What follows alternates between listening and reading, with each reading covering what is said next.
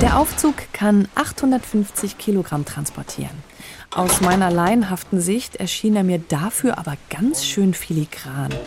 Albert Distelrath erklärt beschwichtigend, dass der Eindruck täuscht. So, wir sind schon fast oben angekommen. Oh, Abgeschaltet. zum Schluss auch noch mal so eine richtige Bremse, wie sie sich gehört. Wir Oh. sind jetzt auf unserem Gerüst am südlichen Querhaus auf knapp unter 45 Meter und schauen jetzt auch direkt auf die Dachfläche des südlichen Querhauses und des Langhauses. Eine imposante Dachfläche. Wuchtig, groß und grau. Also das Bleidach hat eine lange Tradition in Köln. Man hat also im Mittelalter schon den Chor in Blei gedeckt. Dann in der zweiten Bauphase im 19. Jahrhundert, als der Dom fertig gebaut worden ist und auch große Teile der Dächer fertig gebaut worden sind, natürlich auf dieses Material wieder zugegriffen. Es hat sehr, sehr große Vorteile. Es ist sehr beständig. Man kann es sehr gut verarbeiten, weil es biegbar ist, gerade für die Anschlüsse an die Dächer und auch an die ähm, Bauteile hier, wie aufstrebende Pfeiler und solche Sachen. Es passt von der Farbigkeit. Und es hat den großen Vorteil, dass es nicht mehr behandelt werden muss. Einmal eingebaut, bekommt es im Laufe der Zeit eine natürliche Patina, die das Blei vor weiterer Korrosion schützt. Wir gehen jetzt ins Dach und schauen uns die Dachdeckung mal von innen an. Au ja. So, jetzt laufen wir hier schön über die Regenrinne des Kölner Doms. Zur Tür eines der vielen Türmchen am Dom, einer Fiale. Nach links abbiegen. Hinein in, wo sind wir? Wir sind jetzt im hohen Dach auf 45 Meter, schauen auf die Gewölbe des südlichen Querhauses und sehen die gesamte Dachkonstruktion. Die Dachkonstruktion selbst ist auch ein Wunderwerk der Technik. In den 1860er Jahren erstellt worden, war damals die größte Metallkonstruktion der Welt, wurde erst vom Eiffelturm dann abgelöst und ja, ist das Tragwerk für unsere Bleideckung. Das gesamte Dach mit einer Fläche von 12.000 Quadratmetern wiegt 600 Tonnen. Viele Gründe sprechen für Blei als Deckung. Einer ist zum Beispiel das enorme Gewicht, das den starken Zug- und Druckkräften durch Wind und Wetter an der steilen Fläche am besten standhält, erklärt Albert Distelrath. So, jetzt stehen wir also wirklich direkt unter dem Bleidach. Holz.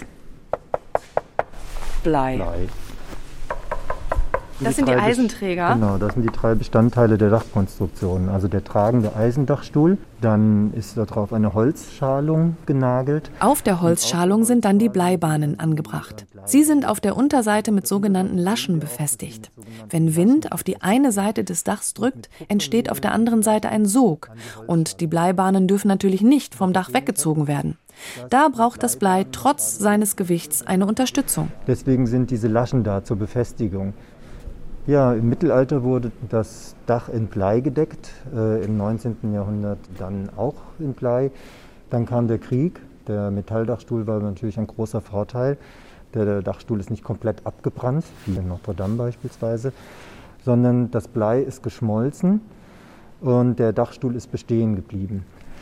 In Notre Dame haben wir einen Holzdachstuhl und der brennt natürlich dann bei entsprechenden Bedingungen komplett ab. Und der Metalldachstuhl hier, der kann ja nicht brennen, der kann sich im schlimmsten Fall nur verformen. Weiter durch die gigantische Konstruktion. Immer und immer weiter nach oben. Sind wir hier auf dem Dachreiter oder was? Genau, auf dem Vierungsturm. Das ist einer von drei Türmen, der hier in der Mitte der Kirche steht, in der Querung von Langhaus und Querhaus. In 70 Meter Höhe. Das schwere Bleidach, aber dem Himmel so nah, das merkt man natürlich hier oben auf dem Vierungsturm über den Dächern ganz, ganz besonders, diese spezielle Atmosphäre. Das stimmt. Sollen wir wieder runter? Wir Ja. haben ja noch einiges zu sehen.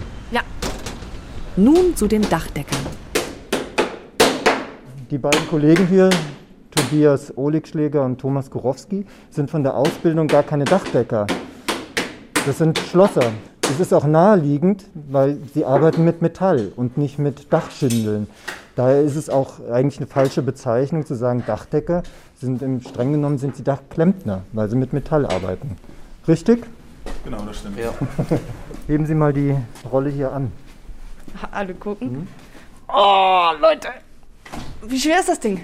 Die Rolle wiegt 54 Kilo und das ist die leichteste, die wir gerade hier haben. Es ist schon teilweise auch schwere Arbeit. Man muss hier rechts und links ein Holzstück einklemmen, mit der dann die äh, Bahn per Hand zu den Baustellen transportiert werden müssen. Und zwar überall hin. Denn Blei ist an vielen Stellen im Dom verbaut. An den Dachdeckungen außen, den Bleiabdeckungen von Wasserspeiern und Ornamentik. Es gibt 10.000 Quadratmeter Fensterfläche, die mit Blei verglast ist. Auch innenliegende Regenrinnen, die das Wasser vom Gebäude wegtransportieren und die teilweise sogar durch Steinpfeiler hindurchlaufen. Alle Gewerke haben bis in die höchsten Spitzen immer akkurat gearbeitet.